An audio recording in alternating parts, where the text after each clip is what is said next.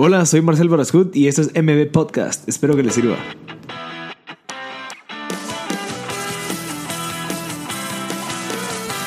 Hola a todos, gracias por sintonizar MB Podcast. Este es el episodio número 19 con Billy Harders, el cofundador de Brothers, la panificadora, venta de, panes integrales que los han visto bastantes, han venido a, dar un producto nuevo e innovador para la gente que le gusta el pan y especialmente el pan nutritivo. Em, creo que la historia de Billy y de su hermano creo que es bien interesante ya que nos cuenta desde cómo comenzó él a aprender a hacer pan para, para que él lo consumiera después de lo que le sobró pues tenía que ver qué hacía con el pan entonces lo fue a vender teniendo su fábrica en su cocina y pues ahora pues tiene ya su fábrica bien instalada con procedimientos en tres bodegas unidas súper grande entonces creo que es una historia de, es un ejemplo excelente para los comienzos del emprendimiento. Eh, nos, nos, da tips prácticos de cómo, pues, cosas que él, que él no haría o, cosas que le, que le, costaron, pues, dinero. Entonces, espero que les guste. Eh, por favor, me encantaría que me contaran qué es lo que han pensado del episodio de, de M, M, Podcast U sobre las leyes y la tecnología. Creo que, creo que es un episodio, pues, bastante interesante que les puede servir bastante. Y, si saben de alguien que le pueda servir este episodio, si saben de alguien que esté pasando por lo mismo, pues siempre compartirlo.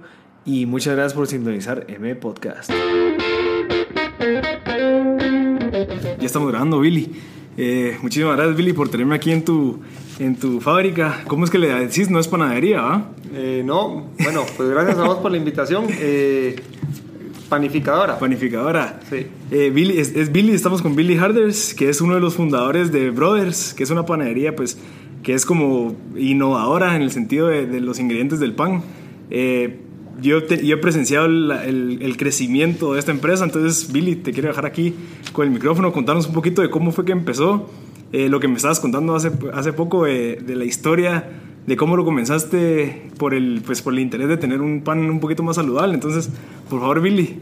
Ok, eh, te cuento, nosotros iniciamos en el año 2007, con, en ese año ya iniciamos la empresa con Quique, mi hermano. Eh, fue en febrero del año 2007, pues con la idea de, de poder transmitir un producto que nosotros habíamos hecho al principio para nosotros, que pues gracias a Dios ese producto le fue gustando a nuestra familia, a nuestros amigos, a, gente pues cercana a nosotros. Y pues que les fue gustando y naturalmente se fue convirtiendo de algo que les regalábamos en algo que, les vendíamos. Y luego se nos vino la idea de montar un negocio alrededor de, ese producto que, que, se estaba moviendo. Y pues para febrero del año 2007 los dos, mi hermano y yo saliendo de la universidad eh, se nos ocurre que pudiéramos hacer un, una empresa de, de, ese producto, de ese producto que, que anhelábamos, eh, pues pudiera llegar a crecer. Y en vez de poner currículums en, alguna multinacional o algo que era lo que nos hubiera tocado hacer, pues eh, nos aventuramos, nos aventuramos a armar una empresa. Y pues desde ese día no hemos parado. Yo tengo la historia de, de, mi hermano, que es pues el que se graduó contigo del colegio, me cuenta mucho de, de, cómo vos ibas a la universidad a venderles el pan y que le decías, mira, probalo. Y me o llévaselo a tu mamá, que lo pruebe y mañana me contás si, lo, que, si querés más. Entonces, como, qué increíble esa iniciativa suya de, bueno, no, hombre, creo tanto en el producto que te lo doy y estoy seguro que me lo vas a, eh, me lo vas a comprar el día siguiente. Entonces, ¿cómo fue que, que lograste entender, o sea, esa necesidad y, y pues ¿Cómo, cómo, cómo hicieron esa estrategia de mercadeo de, de, dar el pan y así? Sí.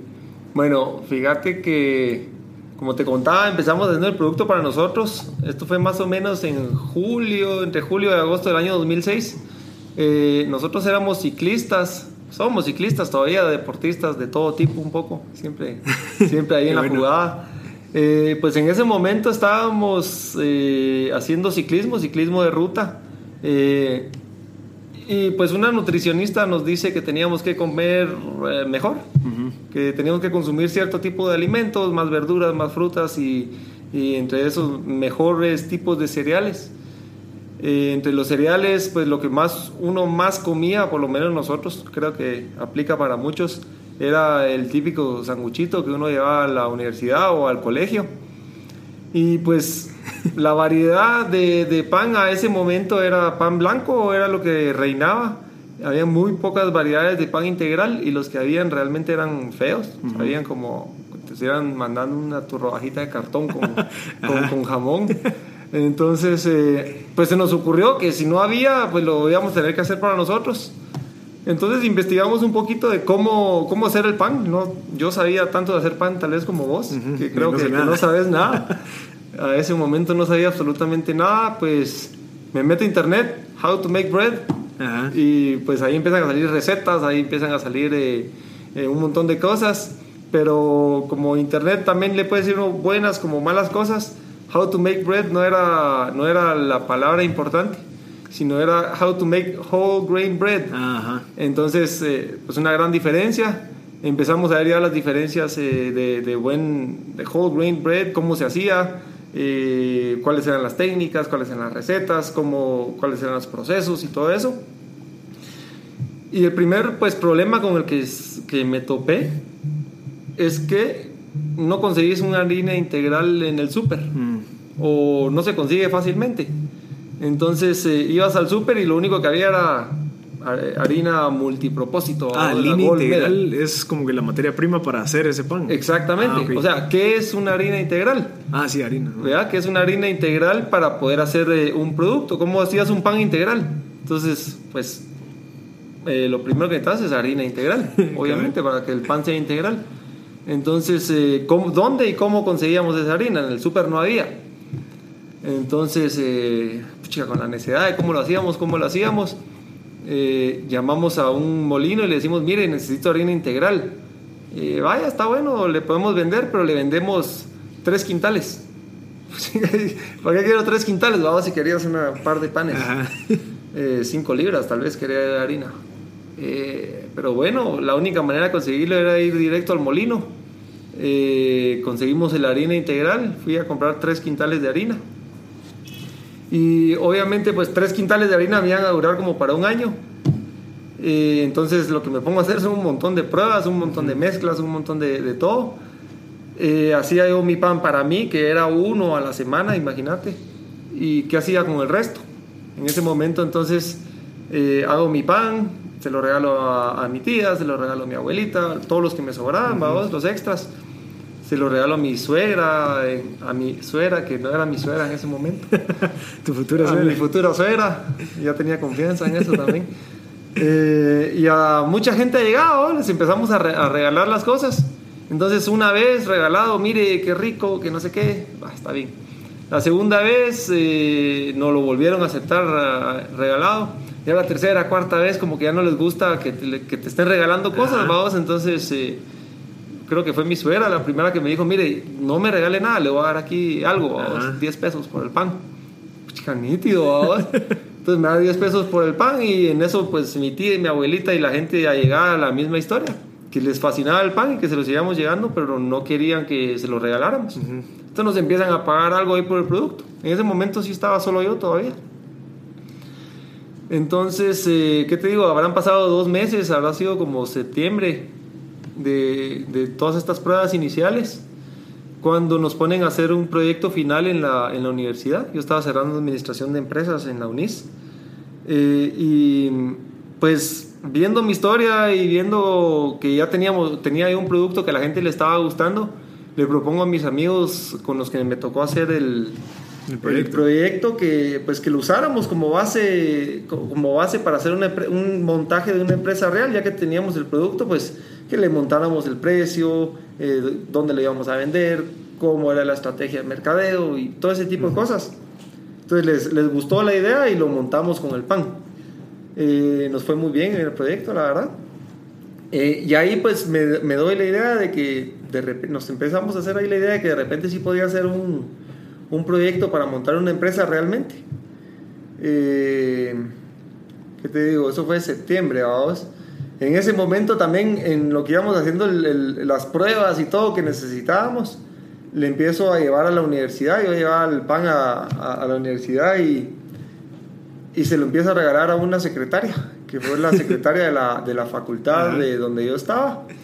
Y pues a ella le gusta, le gusta mucho el pan y le digo, mire, hágame favor de ofrecérselo a sus amigas, porque yo sé que usted aquí la visitan todas las otras secretarias, ¿verdad? Entonces, eh, ella se lo ofrece a sus amigas y todo el rollo, se juntan y como que chachalaquean ahí las, las señoritas, las secres, y a la semana siguiente voy, mire, ¿cómo le fue? Puchica, re bien, mire, todas quieren que les venda uno. Nítido, vamos.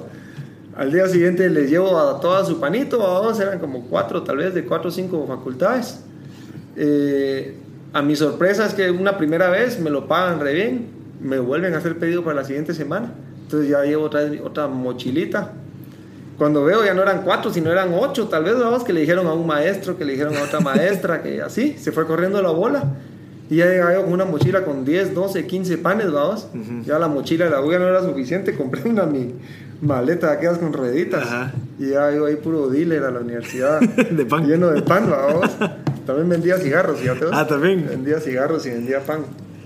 Entonces, eh, pues así fue creciendo, ¿verdad? Todo ya, ya cuando mi hermano, a todo ese tiempo, ya estaba yo por salir, habrá sido como octubre, noviembre, los últimos meses, mi hermano se da cuenta de que puchica ya era mes, semana tras semana y todos los días hacía yo mi producción de pan y se lo llevaba y lo vendíamos. Cuando él también salió de la universidad en noviembre y me dice, puchica, eso como que sí le está jalando, ¿vale? la gente sí le, sí le gusta y todo, se le abrieron los ojos. ¿Por qué no lo in- se atrevería a que intentemos hacer la, una empresa? Y probemos, ¿no? no tenemos nada que perder. Gracias a Dios en ese momento eh, los dos vivíamos en la casa de mis papás. No teníamos literalmente nada que perder. Si perdíamos algo iba a ser un poco de tiempo, tal vez, ¿no? un par de meses en lo que pues, no nos funcionaba y, y ya buscábamos alguna otra idea. Pero en vez de poner eh, currículums en una multinacional o en alguna otra empresa pues, local para ir a trabajar, nos tiramos al agua y nos decidimos hacer, el, hacer la empresa. Entonces, eh, eso fue cabal cerrando octubre, principios de noviembre del año 2006. Eh, diciembre y enero nos los dimos para perfeccionar ya recetas, procesos y pues montar lo que queríamos hacer. Y todo el tema, tanto como logístico, como, como todo el plan de negocios, vamos, de qué era lo que queríamos hacer, que sí lo vimos bien, bien importante. Entonces, entonces era establecer una marca. No queríamos sacar un producto si no iba a tener una marca. Eso fue pues algo bonito interesante en el que incluimos a toda la familia. Me recuerdo yo que estábamos en un almuerzo familiar, vamos. Todos los sábados nos juntamos en la casa de, mi- de mis abuelitos. Eh, toda la familia, tíos y los primos y toda la gente a la que ya le estábamos vendiendo el producto a vos y que le gustaba y les dijimos, miren, vamos a hacer este proyecto, vamos a hacer una empresa, tal y tal cosa. Eh, denos una lluvia de ideas, ¿verdad? Entre todos pongamos un nombre a la empresa. Y nos dieron ahí, sacamos 30 nombres, vamos, hasta que al final sacamos Brothers, que significa hermanos, Harders. Ajá. Eh, brother, hermanos y el resto, theirs. Ajá, del, del apellido. Era el que menos le gustaba a todo el mundo, pero fue el que nos gustó a nosotros. Porque si uno lo mira así, pues fríamente, miraban Brothers y todo el mundo nos decía, vos, qué burro, pusiste Brothers Ajá, mal escrito. ajá. vos". Entonces nos tocaba darles toda la explicación de por qué era Brothers y, y ya, ya le gustaba a la gente, vos. Al final terminó siendo pues algo bueno. Sí, algo bueno, que es un nombre reconocido. Ajá. Ajá. Mira, una pregunta. de- Cuando le estás vendiendo a las secretarias, ¿eran sobras o, ya, o eran pruebas de lo que seguías haciendo? O sea, ¿cuál de las dos? No, era producto hecho. ¿Ya era producto hecho? O sea, de que de la parte que ya te había gustado, cómo había quedado, o eran de las pruebas de, bueno, estoy probando a ver No. cómo me queda el pan y... Bueno, era mitad mitad, Ajá, mitad, porque mitad. no era como que ya en ese momento, en un mes, me hubiera vuelto panadero profesional. Ajá. Pero ya tenía algo que no sabía mal, vamos. Tampoco me iba yo a empezar a vender algo si, si iba realmente a, a estar mal. Pero ya teníamos algo que, que medio funcionaba, me gustaba lo que estaba sacando, entonces me atreví a, a venderlo. Y gracias a Dios a ellas también les gustó. Ajá. Para este momento era una cosa bien sencilla, vamos, de esos moldes. Me recuerdo que ahí también mi suegro, una vez estábamos paseando con, con Melanie, nos llevaron a pasear al súper, vamos. esposa ahorita. Ah. Melanie es mi esposa ahora, en ese momento era mi, mi novia. Pues eh, fuimos con sus papás, nos llevaron a pasear al súper, vamos, a Walmart. Entonces, eh, Ya mi suegro sabía la historia ahí de la empresa y todo el asunto y me dice, mira, una colaboración y me compró cinco moldes de Ah, esos de pan de, de hojalata, vamos, Ajá. pero estos aguaditos que son desechables. Ajá. Puta buena onda. Fue como un gesto bonito, vamos. Entonces me acuerdo que esos moldes eran desechables de aquellos que les pones pan una vez y los tenés que tirar, los usamos como dos meses, todos los días. Cabal. Los tales moldes. Yo en esa época sí no tenía ni, ni cinco pesos, vamos, así como patojo, entonces sí los usé un montón. Eh, entonces, eh, pues ya, ya habíamos sacado algo, algo bonito que nos gustaba y literalmente era un pan eh, muy parecido a lo que sacamos ahora, pero no iba en bolsa adecuada, Sí. era una bolsa transparente. Eh, lo, sembra- lo cerrábamos con un alambrito, aquellos alambritos para Sí. bolsas, pero de bolsas de jardín, ¿va? Sí. que eran verdes todavía. Eh, se me ocurrió hacerle una etiqueta donde todavía no tenía la marca en ese momento. No tenía la marca porque no se nos había ocurrido.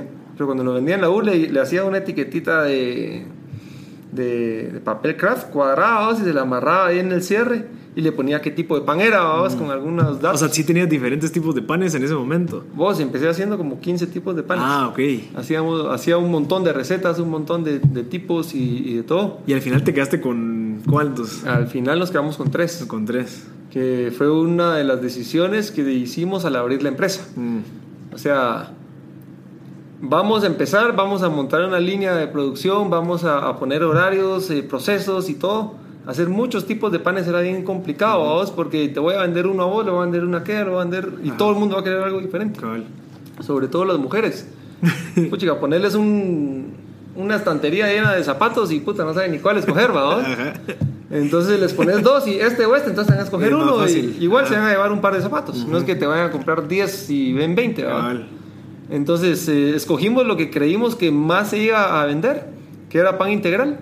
Que nos quisimos enfocar en el pan integral lo más saludable posible. Que era tu diferenciador de las empresas Exactamente. que tenían pan. integral con dos estilos, que es el de avena y el de semillas, que son los, nuestros productos líderes hasta hoy. Y el pan blanco porque siempre está el esposo o el hijo o alguien que no le gusta el pan integral, vamos. Entonces eh, nos fuimos por las dos líneas para abarcar como los dos rubros de la casa. Entonces, eh, blanco y integral. Y así arrancamos, fíjate vos, nos quitamos de, de 10 tipos de productos a 3 y ahí nos fuimos. Mira, y en ese momento vos ya tenías alguna experiencia en la parte del emprendimiento, cómo empezar un negocio, digamos, esa, esa metodología que usaste, que ahorita pues es, reconocida, que es como el bootstrap, que es poder empezar a hacer algo con lo menos posible que lo hiciste. O sea, tal vez inconscientemente lo sabías porque ese proceso seguiste. Y creo que ahorita lo estás haciendo porque me, me contabas ahorita en la panificadora que tenés productos de hot dog y de hamburguesa que todavía no quieres invertir tanto en la parte de la maquinaria para automatizarlo, pero lo estás haciendo manual porque estás validando que la gente sí lo quiera. Exacto. Entonces, llevas esa misma como metodología desde que comenzaste y ahorita, que creo que es la más indicada, pero me lo estás confirmando que era como algo bien inconsciente. Exacto. Entonces, como que era lo que te decía, que era lo más lógico, creo yo. Cabal. Entonces, Fíjate que nosotros no- siempre nos hemos ido por la parte de, de hacer el producto lo, lo mejor que se pueda de, en pequeño, empezar cabalmente a validar, empezar a, a crear el mercado. O sea, que sea pequeño no quiere decir que sea malo, vamos.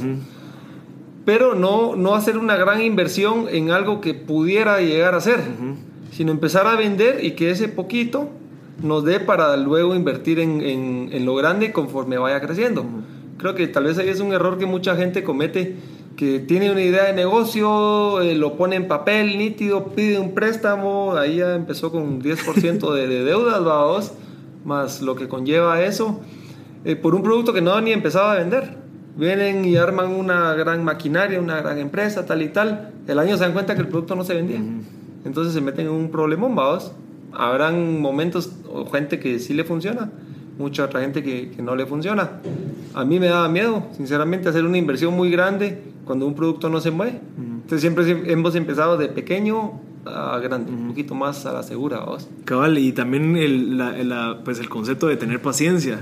O sea, has tenido paciencia porque me, me contaste que, bueno, ahorita estamos en la panificadora, que son tres bodegas juntas, que son súper grandes, ya tenés maquinaria, tenés un montón de personal, Pero así no empezó. O sea, vos me estás contando que empezaste en la cocina de tu casa y con, no sé, con las herramientas de tu mamá y poco a poco fuiste creciendo. Que me llega mi segunda pregunta, que ¿cuándo fue que dijiste, bueno, eh, necesito una persona más que me eche la mano? ¿Cómo fue, que, cómo fue ese proceso? Fíjate que desde el primer día que arrancamos, el, eh, empezamos el primero de febrero del año 2007 con, con mi hermano. Ya la empresa eh, formal. Ya, empresa con nombre Brothers y, que tomamos la decisión de, que, de qué tipo de empresa queríamos ser, vamos.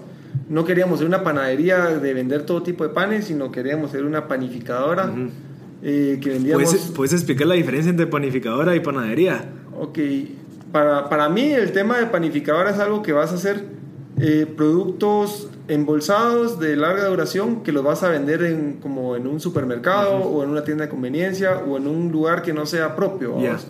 Panadería lo veo más como, yo tengo un local donde vendo muchos tipos de panes ¿vamos? Eh, de todo tipo, y cabal, como sin bolsa y, así, vamos.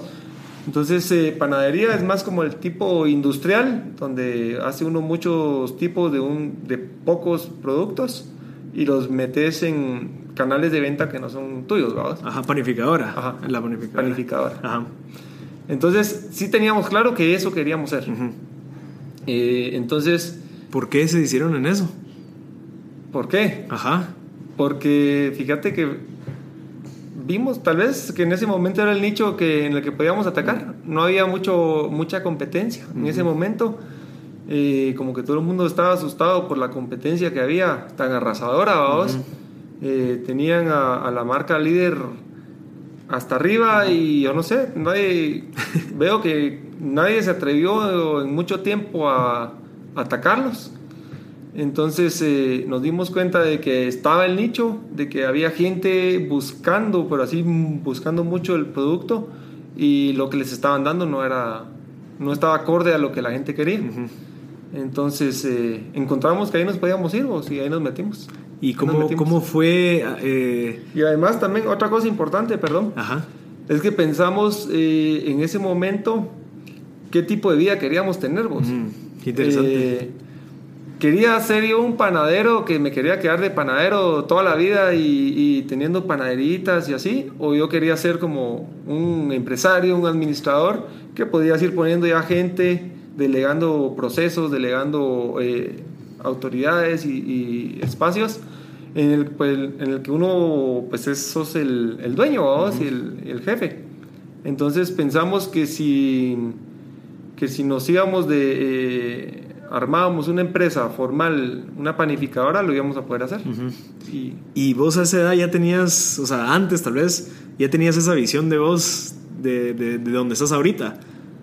No sabía qué quería hacer, pero sí sabía que lo quería. Ajá. Eh, ponerle yo hasta el último año de la universidad, había tenido 22 años, todavía no sabía qué quería vos de mi vida. Estaba estudiando administración y todo, pero puchica, estaba todavía en ese momento que no sabes qué quieres de la vida realmente, vos. Gracias a Dios se me iluminó y agarré la oportunidad y le, entramos con todo, vos desde el primer día. Mira, ¿y cómo fue esa, esa transición de pasar a tener tu proyecto y decirle a tu hermano, mira, metete, es, es tu hermano grande? bueno, tenés tus dos hermanos grandes en la empresa. Fíjate que de hecho la idea fue de él. Ah. La idea de armar la empresa como, eh, como SIGA fue idea de, mi hermano. Eh, él fue el que me planteó la idea, mire, yo veo que usted está haciendo y que le está yendo bien, enséñeme qué está haciendo, ¿va? De primero y me propuso que, que, hiciéramos la empresa y que podía funcionar de tal y tal manera, entonces yo ya me atreví y lo, y lo hicimos juntos, ¿sabes?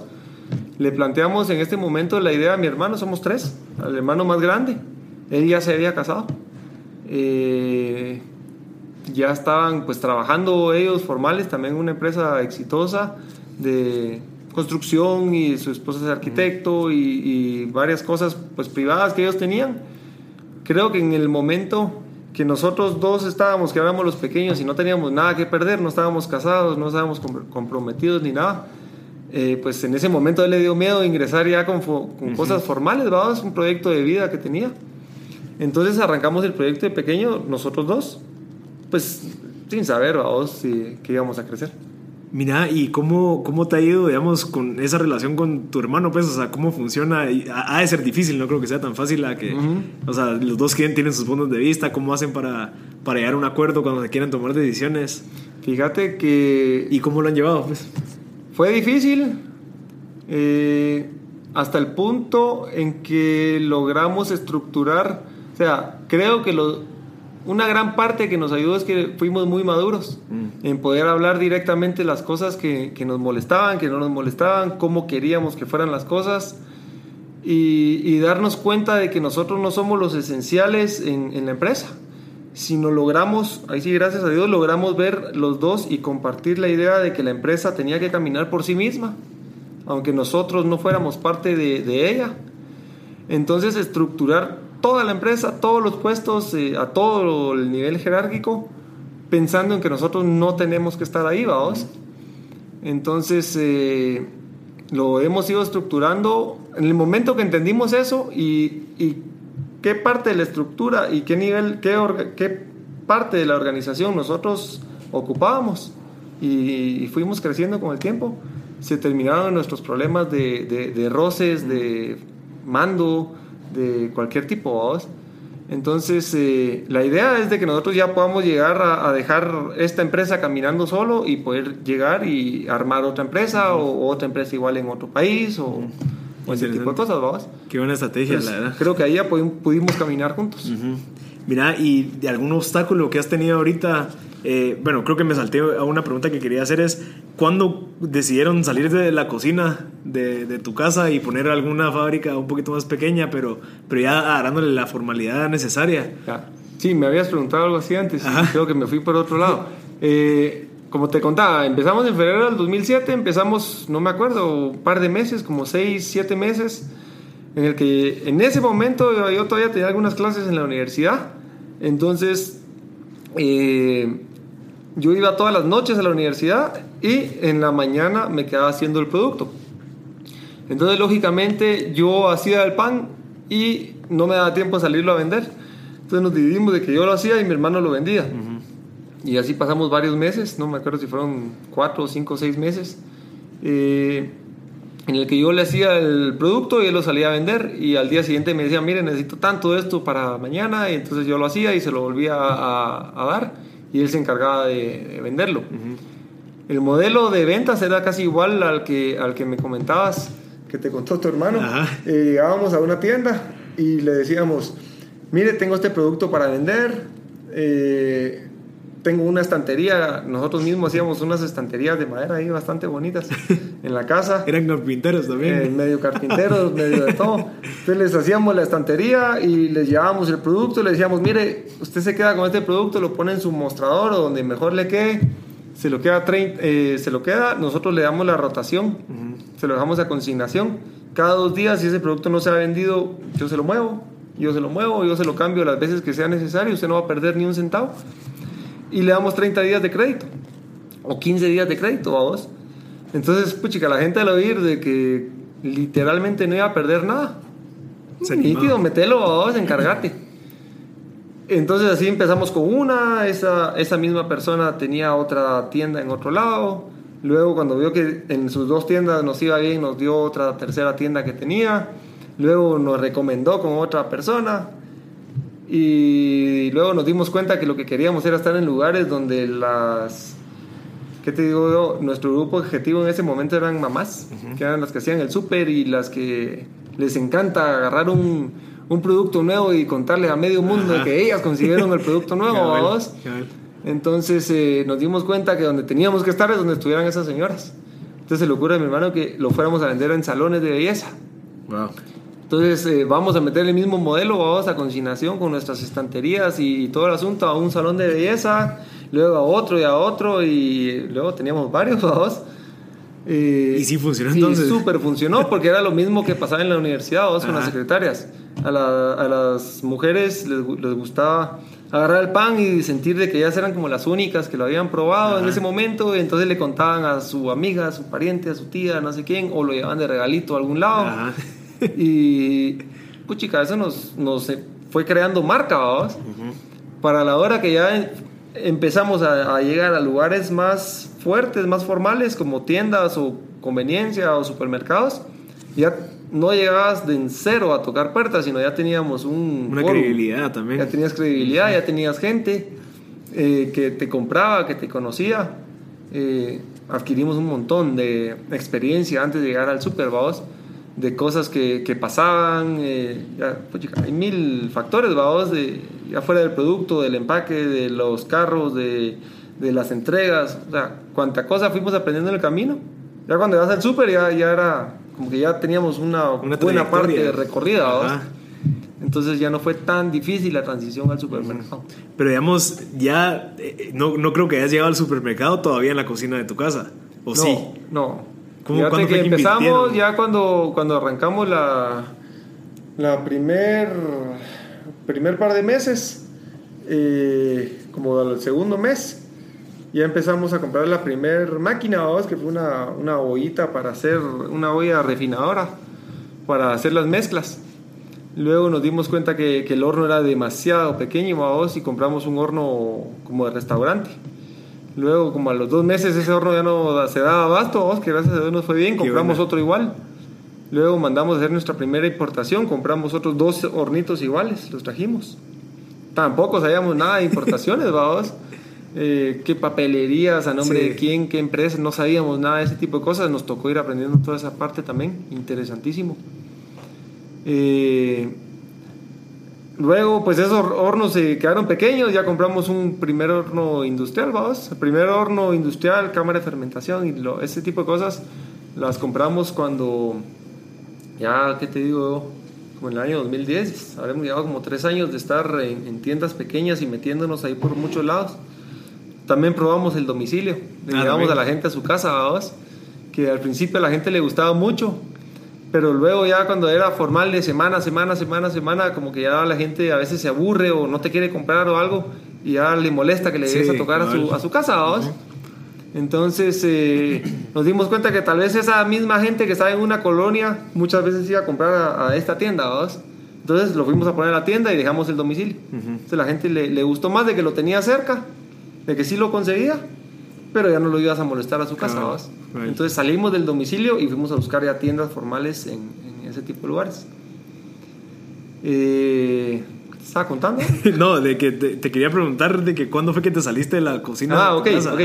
ya como para el año 2010 eh, fuimos ahí evolucionando un poco, salimos de la cocina de mi casa, eh, tal vez al par de meses le robamos el cuarto que era de la muchacha. Eh, y la muchacha La muchacha se fue para otro cuartito que había por ahí, vamos. Entonces eh, ya medio acomodamos, pintamos y todo ese tipo de cosas. Y, y, ahí montamos una panadería un poquito más formal, vamos. ¿Panificadora o, ah, ya la panificadora? Ah, o sea, ya estábamos en el rollo, vamos. Ajá. Eh, luego, pues, ese cuartito era chiquitío, vamos, habrá tenido 4 por 4 metros. solamente nos cayó un horno y la ollita y ya. Eh, entonces, eh, en ese momento teníamos un como garachito afuera de la casa donde teníamos ahí las motos y algunas bicicletas parqueadas. Se fueron las bicicletas a la venta, las motos y todo el asunto y ya le pusimos piso y un techito a dos. Ahí teníamos 36 metros cuadrados. Entonces ya nos pasamos a tener el centro de producción ahí, que era un horno un poquito más grande. Metimos los otros hornos que te conté y algunas otras máquinas pequeñitas que compramos, las mesas de trabajo y dejamos el cuarto de la muchacha, lo dejamos de nuestra primera oficina. En ese momento ya empezamos a, contratar a gente que nos apoyara, que nuestra primera persona fue un, un ayudante de ventas, eh, que le empezó a ayudar a Quique. Pues eh, en ese momento tampoco teníamos eh, mucha experiencia, nada de experiencia en contratación de personal. No sabíamos ya dónde ir a buscar gente que nos ayudara a trabajar. Entonces una amiga de mi mamá nos recomienda, mira, tengo esta persona que quiere trabajar, es un jardinero, es algo aragán, eh, pero quiere trabajar y tiene necesidad. Y bueno, lo entrevistamos y se quedó. Vos al día de hoy sigue trabajando con ah, nosotros, 11 años de estar con nosotros ah. casi.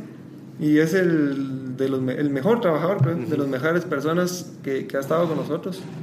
Eh, Increíble que vio todo el desarrollo. Y es encargado de todas las rutas de ventas y mm. toda la logística de ventas de, de, la empresa ahora. O sea, esta persona se encontró con nosotros, gracias a Dios, y nos ayudó un montón a, a crecer, vamos. De Aragán no tiene nada. Cabal. De Tal vez no le gustaba ser jardinero. Cabal, no le ha gustado. Pero pues eh, confiamos en él y él confió en nosotros también, vamos, porque es bien difícil.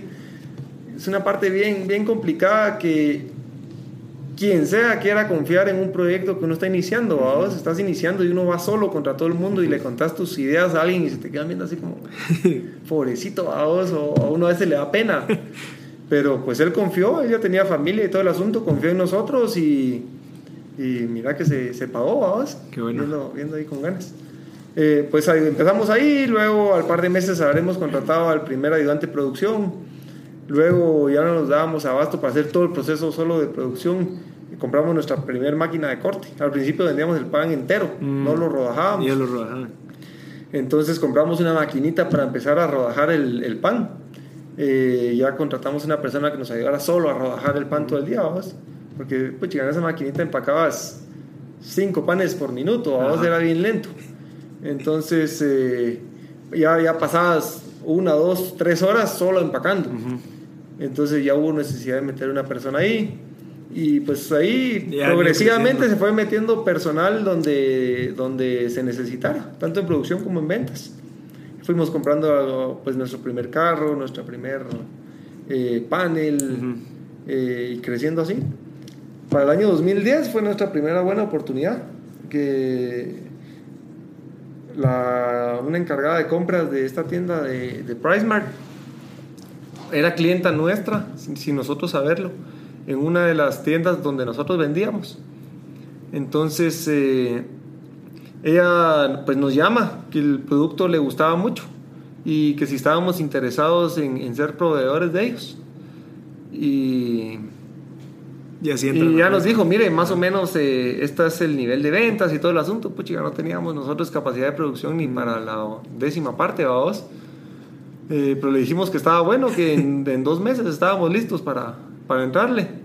Entonces eh, ya hicimos nuestra primera inversión en, en maquinaria más grande, vamos, que en lo que se necesitara, un horno, una cámara de fermentación, una maquinita para hacer las formas y así. Y gracias a Dios entramos desde el primer día y cero problemas. Desde ahí nunca les hemos quedado mal, ni en cantidades ni en calidades. Y seguimos con ellos, ¿no? ya son ocho años de, de relación. Qué bueno. Mira, ¿y, al- y algún obstáculo que, que tuviste que crees que, que puedes recomendarle a alguien cómo salir del mismo? ¿Algún obstáculo que te Mira, recuerdes? os- obstáculos mayores, gracias a Dios, no hemos tenido. Nada que nos haya hecho como que tambalear, vamos a decir, ya no seguimos. Pero uno eh, tal vez es ser ordenado, eh, establecer, si van a hacer alguna empresa o quieren estar en ese, en ese rollo, tal vez establecer qué es lo que quieren hacer, hacer un plan de, de negocios, pero formal. Tal vez ahí es donde mucha gente se queda que empieza su negocio y lo que, quede, lo que queda del negocio se lo queda de, de su sueldo o eso se puede gastar según ellos o, o no pronostican eh, que tienen que pagar bono 14, que tienen que pagar Claro. aguinaldo, que tienen que, o sea, no hacen provisiones, eh, sino que hagan todo ese plan de negocio y que incluyan todas las cosas que, que llevan. O sea, una renta, hay que meter una renta vamos, en, en, la- entre el precio de tu producto. Eh, depreciaciones de vehículos, hay que meterlas dentro del precio del, del- del producto. Que uno siente que te encarece a veces mucho el producto, pero si no, tu negocio no va a ser sostenible, ¿verdad? Entonces tenés que pronosticar todo eso. Si vos vas a ser parte de la organización, ponete un salario, diría yo. Yo qué sé, 500 pesos, 500 pesos gano al mes, o 1000 o 2000 o lo que querrás, pero que sea algo formal, que vos sabes que te lo tenés que pagar mes a mes y que cuando vos no estés se lo vas a tener que pagar a alguien más, ¿verdad? Entonces, no seas mentiroso con esa parte, o sea, si, tu, si el sueldo mínimo está en 2.500 o en 3.500, pagate el sueldo mínimo por lo menos, para que cuando te toque suplantarte, ya sabes que eso le tenés que pagar a esa persona. Cabal. Entonces son cosas ah, importantes a tomar en cuenta. Y que de establezcas algo y pongas políticas, lo cumplas, vamos. Eh, otra de las cosas bien difíciles en Guate que mucha gente no, no toma en cuenta y creo que por eso no sobresale. Poner políticas y cumplirlas, vamos. O- como uno su propio jefe, dice, "Ah, yo me voy a saltar esa política. Pero para mí es muy importante no hacerlo. vos. Sí, es el ejemplo que le das a las demás personas también Cabal. como para que las cumplan. Mira, y, y la competencia en algún momento no se dio cuenta que le estabas quitando al mercado, ¿qué hicieron? Eh, ¿No los quisieron comprar? ¿O cómo, ¿Has No. tenido algún contacto con ellos? Fíjate que nunca hemos tenido ningún contacto con ellos. Eh, pero sí, sí, hace ah, muchos años que se dieron cuenta de que estábamos ahí. Y, y da risa, realmente da risa ver cómo una empresa tan grande se, se ha ido enfocando y, y ha ido haciendo un montón de estrategias como que ellos fueran el producto, el producto segundo, ¿vos? en vez de ser la empresa líder. Eh, nosotros pusimos un color de empaque, un tipo de tipografía, un tipo de producto y todo, y ellos lo que vienen a hacer es venir y copiar el producto, ¿vos? Ah, igual. Algo estás haciendo bien, entonces. Ajá, y, y ese tipo de acciones que uno dice, qué chistoso siendo la empresa más grande, vienen y te quieren copiar todo y no tienen como originalidad, ¿vos? Lo más divertido es que hacen todo eso con el mismo producto que tenían antes. Ajá. Lo único que hacen es cambiar de empaques o quererte vender una idea de algo que realmente no es.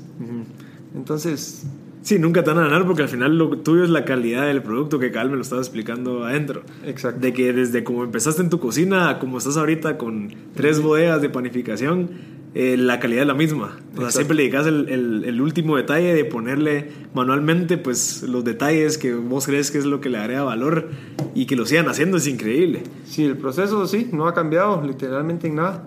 Eh, seguimos haciendo el mismo, el mismo proceso de antes que, pues gracias a Dios ha funcionado, a la gente le ha gustado. Y sa- sabes que me impresiona de que, de que no solo aprendiste a cómo hacer pan, o sea, desde volverte panadero hasta cómo, o sea, cuando uno entra a la, a la, a la panificadora, te das cuenta los procesos de las máquinas y todas las cosas que requiere, digamos, eso normalmente lo sabe un ingeniero, tal vez un ingeniero, en- no sé, eh, pero de que vos te hayas puesto en la tarea de aprender cómo funciona todo eso, se, se nota que requiere tiempo, paciencia, para que no, no, no sé, tal vez no tengas que contratar a una persona que solo sepa eso y que tengas que invertir en eso, sino que vos realmente te tomas la tarea de aprenderlo para, para implementarlo y que Sí. una persona que realmente quiera la empresa lo haga, no solo una persona que, no sé, tal vez por un salario y que lo haga solo por hacerlo, sino que realmente Cabal. siempre estás buscando el beneficio de la empresa.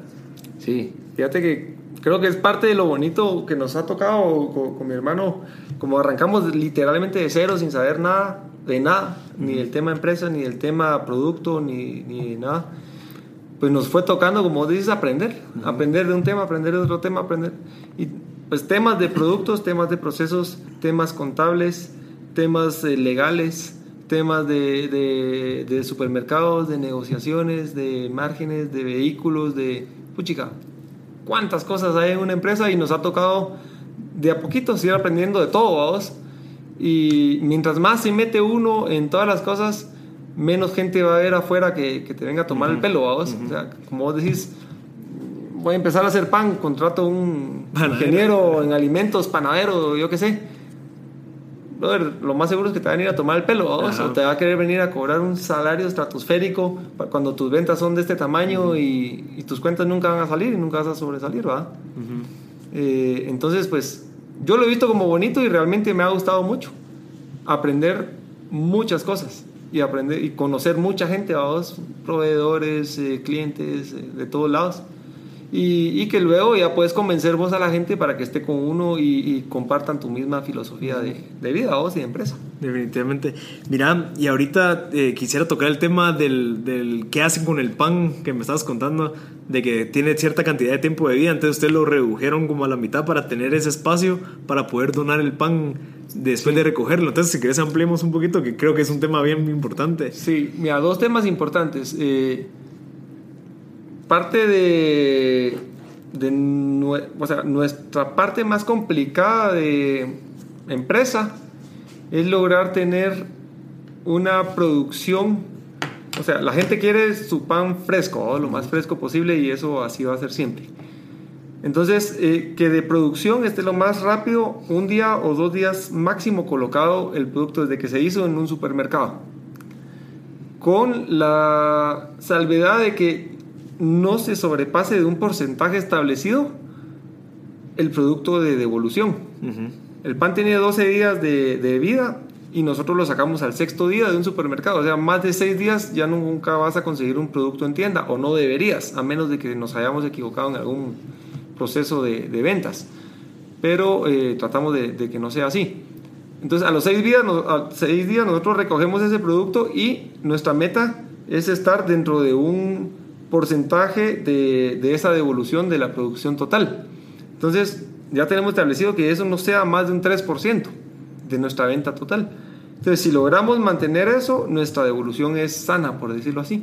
Y esa, eh, todo ese producto que está en excelentes condiciones, al día siguiente, o sea, el séptimo día, se está donando. Uh -huh. Se dona a varias empresas que pues, lo utilizan rapidísimo. Se, da, se va para el Banco de Alimentos de Guatemala, se va para el Grupo Remar, se va para Futuro Vivo, que es, un, es una escuela muy bonita, con un programa muy bonito aquí en Zona 16. Eh, se va para Orfanato Valle de Los Ángeles. O sea, sí tenemos varias eh, empresas que lo aprovechan de, de, una muy buena manera. Y pues es bueno para ellos y es bueno para nosotros. Definitivamente, porque al final es algo que todavía se puede consumir y hay gente que lo necesita. Exacto. Entonces, mira, hay una pregunta que siempre me gusta hacer en el podcast, que es, ¿cómo eras vos de, de niño? ¿Cómo eras de patojo? ¿Qué características tenías? Como para que gente se pueda sentir identificada y que pueda decir, ah, yo, yo era así, tengo que seguir echando punta, mi creatividad, etc. Mira, si quieres contarnos un poquito. Mira vos, yo era... Ay, Dios. Yo era fregón. Eh, un niño bastante inquieto. Eh, o sea, si había un árbol, me subía al árbol. Si había eh, que probar tirarte en bicicleta a algún lado, me tiraba. O sea, cualquier tipo de cosas me gustaba probar. Si había un radio en la casa, yo era el que agarraba el desarmador y lo desarmaba ¿vos? y lo hacía a huevo. Mi mamá nunca estaba muy contenta con ese tipo de cosas, pero le desarmé teles, horno tostador, un microondas, un montón de cosas de Wiros. Me gustaba desarmarlas, los jodidos que no las podía volver a armar. Otra vez. Y se quedaban ahí. No fui muy estudioso. Nunca me fue mal en los estudios, pero no, no era aplicado. Uh -huh. No me gustaba hacer deberes. ¿Y qué hacías? ¿Qué hacías para oye, Había que hacer deberes, yo los hacía a la hora del recreo, de 10 a 10 y media me ponía a hacer los deberes, o al, al mediodía, si era muy largo, y, y lo podíamos entregar en la tarde. Eh, yo pues me gustaba más aprender realmente como que poner atención y aprender y agarrar la idea de lo que se estaba viendo. Pero eso de hacer deberes ese tipo de cosas no, sí. no me cuadraba ¿vos? entonces no los hacía. Pero gracias a Dios nunca perdí clases siempre gané gané bien. Eh, igual fui a la universidad nunca me pude desvelar haciendo un deber, vaos, o haciendo un trabajo. A mí me dan las 8 de la noche y ya hora sagrada. Hoy me voy a acostar a las 8 y media, Ajá. hasta el día de hoy, vaos. Eh, 8 y media, 9, a más tardar, estoy ya puro pollito acostado en mi cama. Pero te levantas temprano. Me levanto a las 5, 5 y media, ya estoy ejercicio. despierto, vamos a correr o ah, hacer okay. cualquier cosa. Eh, cuando no corría me gustaba la mecánica, entonces me iba a arreglar mis motos, ah, ese okay. tipo de cosas. Siempre me entretenía algo, pero en la mañana. Ajá. Prefería levantarme a las cuatro y media que acostarme tarde. Cabal. Eh, ¿Y tus papás? No me fascina leer, vaos. Ah, okay. no, no soy una persona que te diga que me gusta leer o, o, o estudiar o agarrar un libro de novelas y ponerme a leerlos. Gracias a Dios ahora están los podcasts, como te contaba, están los audiolibros y ese tipo de cosas. Me fascina aprender. Uh -huh. Me fascina oír otro, otros tipos de, otros puntos de vista, creo que es importantísimo. Y, y respetar lo que todo el mundo piensa o, o lo que hacen. Eh, puchica, disfrutar de lo que todo el mundo hace, a vos creo que es algo, algo bien importante, de que todos somos diferentes y a todo el mundo le puedes ver el lado bueno a vos. Eh, y si le ves el lado bueno a la gente, puedes disfrutar junto con ellos. Ah, vale. Creo que es algo bien, bien bonito, bien importante. Y pues así era vos, y así sigo siendo, la verdad sigo siendo igual. Mira, ¿y tus papás, la relación con tus papás, ellos qué, qué hacían cuando vos empezaste a hacer eso? ¿Cómo, ¿Cómo te ven ahora? Fíjate que, bueno, mis papás, vengo de un, un hogar donde mi papá era el que trabajaba siempre. Eh, mi mamá era ama de casa, se dedicó a nosotros, pues gracias a Dios, toda la vida, nos educó muy bien. Eh, mi papá tenía fincas, fincas de ganado, era lo que él, él hacía, en eso se desarrolló casi siempre. El tema empresarial o, de fábrica, eh, sí en algún momento trabajó él en fábricas, pero, pero no era como que nos pudiera guiar mayor cosa, vamos. pero sí nos, eh, nos apoyó mucho en el tema de que no había que tenerle miedo a las cosas, ¿no? Sí nos transmitió mucho eso. De que si vos ibas a hacer algo, hacelo y hacerlo sin miedo, vos, tirate con todo. Eh, eso sí, estructurado. No, a lo, no a lo tonto, sino que hicieras eh, las cosas bien pensadas, que te estructuraras, que si vos pensabas que algo te costaba 100, pronosticaras en tu bolsa 200, vamos, porque esos 100 nunca son suficientes, peor cuando estás empezando un proyecto. Eh, eso es algo bien importante, fíjate vos, que uno te dicen que algo te va a costar 100, pero al final, cuando vas a comprar un carro, ponele, mire, el carro vale 100. Eh, entonces siempre sentimos mucho pues soporte de, del lado de la familia, por lo menos de que económicamente no nos íbamos a desamparar, pero tampoco fue que nos apoyaran a- al tema de inversión hacia lo que estábamos haciendo. O sea, ustedes ya van solos, cumplieron 18, hacen su proyecto solos, no de inversión cero, de apoyo moral sí hubo mucho, pero apoyo como estratégico y tema de...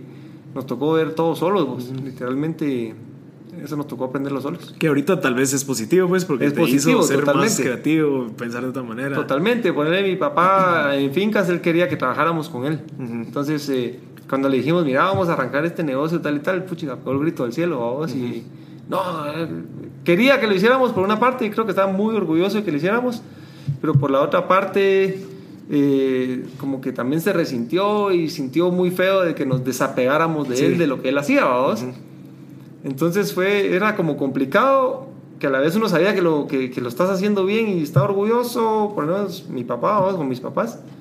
Y del otro lado, eh, no sé si era por miedo o por falta de... Sentían de que uno se estaba alejando de, de la familia, ¿vas? Pero al final fue positivo Sí, para todos. Ok, mira, y ahorita que, que hablaste mucho de la parte del deporte, ¿cómo puedes, o, o, a- alg- algún tipo de disciplina, algún tipo de responsabilidad va muy amarrado a la disciplina que, que llevas en el deporte, lo que conlleva ser un deportista? Puedes, Total. puedes vincularlo con algo de, de un, una característica tuya ahorita. Totalmente, fíjate, vos, yo veo las eh, que las mismas características que te llevan a ser eh, exitoso en el deporte o en cualquier cosa que hagas en tu vida, si es deporte, si es arte, si es eh, si sos un cantante, si sos lo que sea que seas, eh, uno meterte en los detalles es importante. Dos, tener un plan. Un plan a mediano y a largo plazo es importantísimo. O sea, lo tenés que hacer desde el primer día. Eh, tres, fijarte metas y objetivos que puedas cumplir. Eh, lo otro, cumplirlos, ¿va vos? Cabal. O sea, llevar tu bitácora de que lo que planeaste de aquí a tres meses, a seis meses, a un año, llevas tu bitácora diaria de lo hice, lo hice, lo hice, no lo hice, entonces ahora qué hago para, para reponerlo. O sea, en el deporte es importantísimo. Vos puedes tener el mejor plan del mundo para ser, yo- a mí me gusta la maratón, para ser el mejor maratonista. Que si no lo haces no vas a hacer nada, ¿va vos? Nadie lo puede hacer por vos. Eh, entonces yo creo que deporte, empresa, vida familiar, eh, todos los ámbitos de tu vida están relacionados eh, totalmente a vos y sobre todo todos están amarrados bajo una serie de, de valores personales y, y de...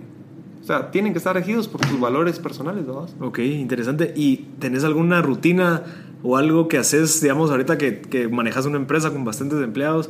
Cuando estás estresado, cuando has tenido pues algún, no sé, algo que, que te cause algún tipo de estrés, ¿cómo haces para salir de eso? ¿Cómo haces para mentalizarte que todo va a estar bien? ¿Qué, qué, Mira, qué- uno, mi, desestresante principal es la corrida. A mí me gusta correr y todos los días corro porque ahí yo siento que, que es mi, mi tiempo, mi Ajá. tiempo libre. Ahí voy, yo pienso, ahí hago mis estrategias, dijo aquel y todo. Cuando me voy sacando el jugo ya no pienso en nada, entonces es lo que me gusta.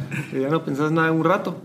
Pero sí, esa estructura de que ya sabes que todos los días vas a correr una hora o le dedicas una hora y media o el tiempo que le dediques es importante.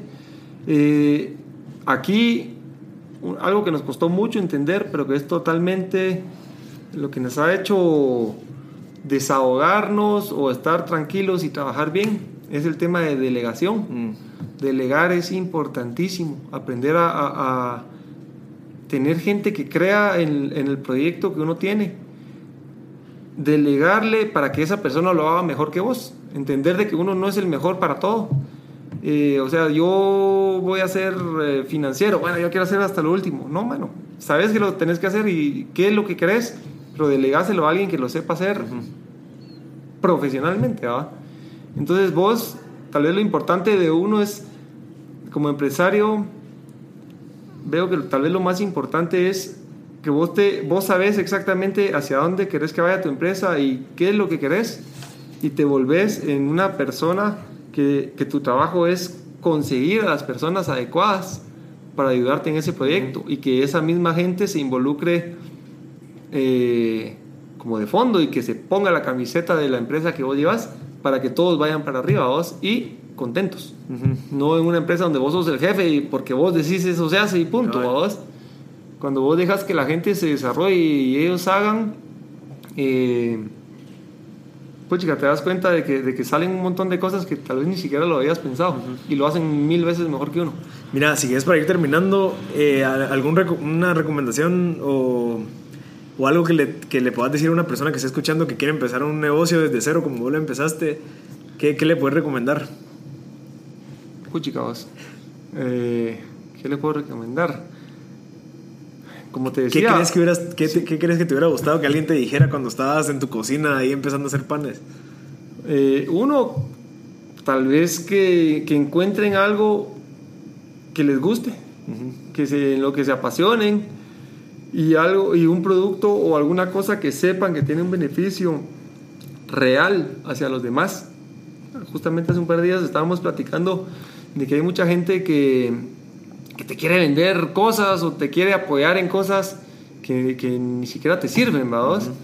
Pero que uno a veces comete el error de, de, comprárselas o de apoyarlos en lo que están haciendo, aunque no lo necesites.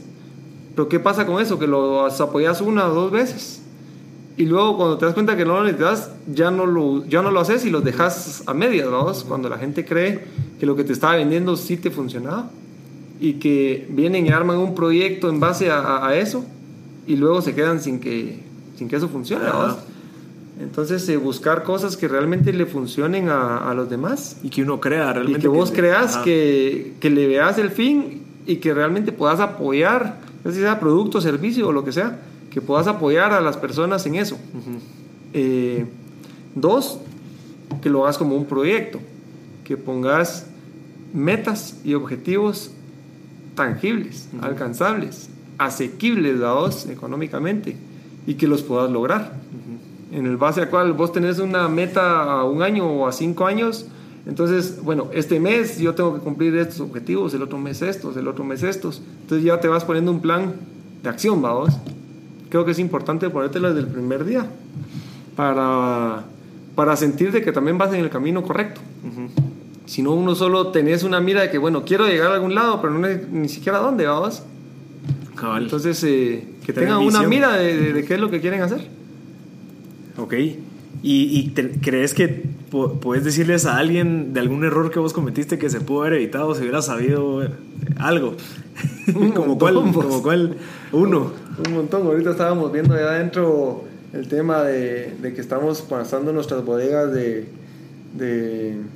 Ah, de horizontal de, a vertical. De, un sistema horizontal, de, un sistema vertical de estanterías a un sistema vertical para aprovechar los espacios.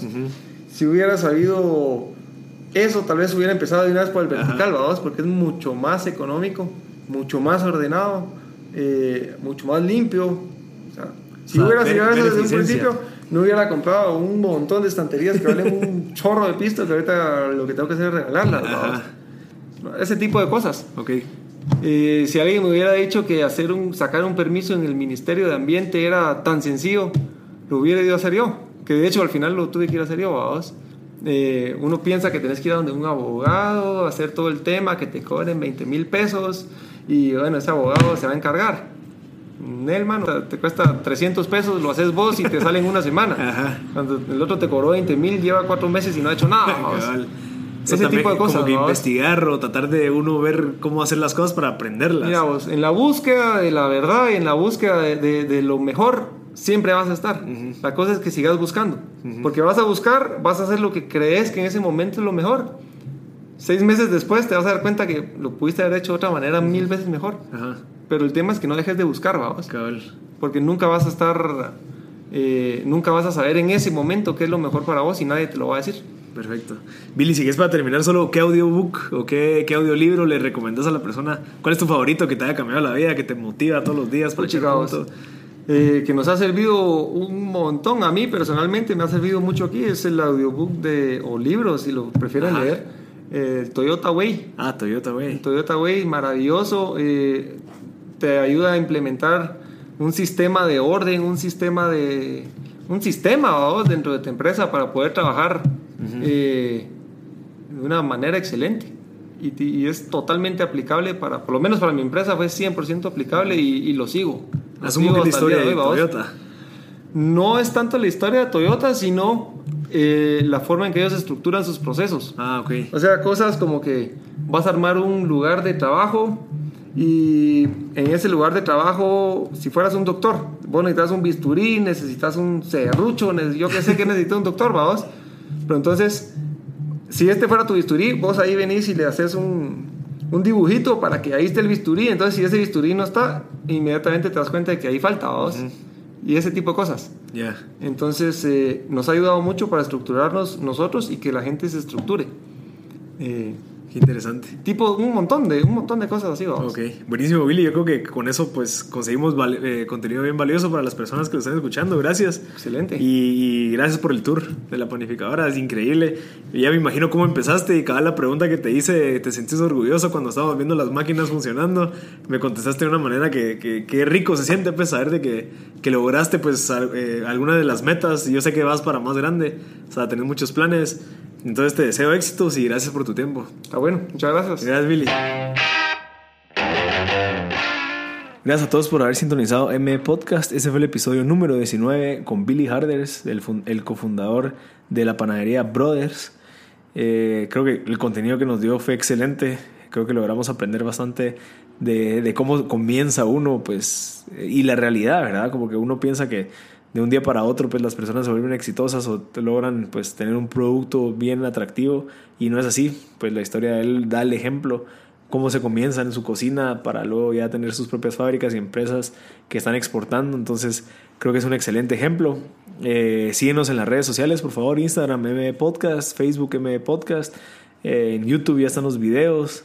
Y también, pues, si en dado caso quieren que les mandemos un correo semanal o a veces noticias, nos pueden dar su correo por medio de, o bueno, escribirnos a info.mpodcast.net. Eh, muchas gracias por haber sintonizado M Podcast y estén pendientes de los demás episodios.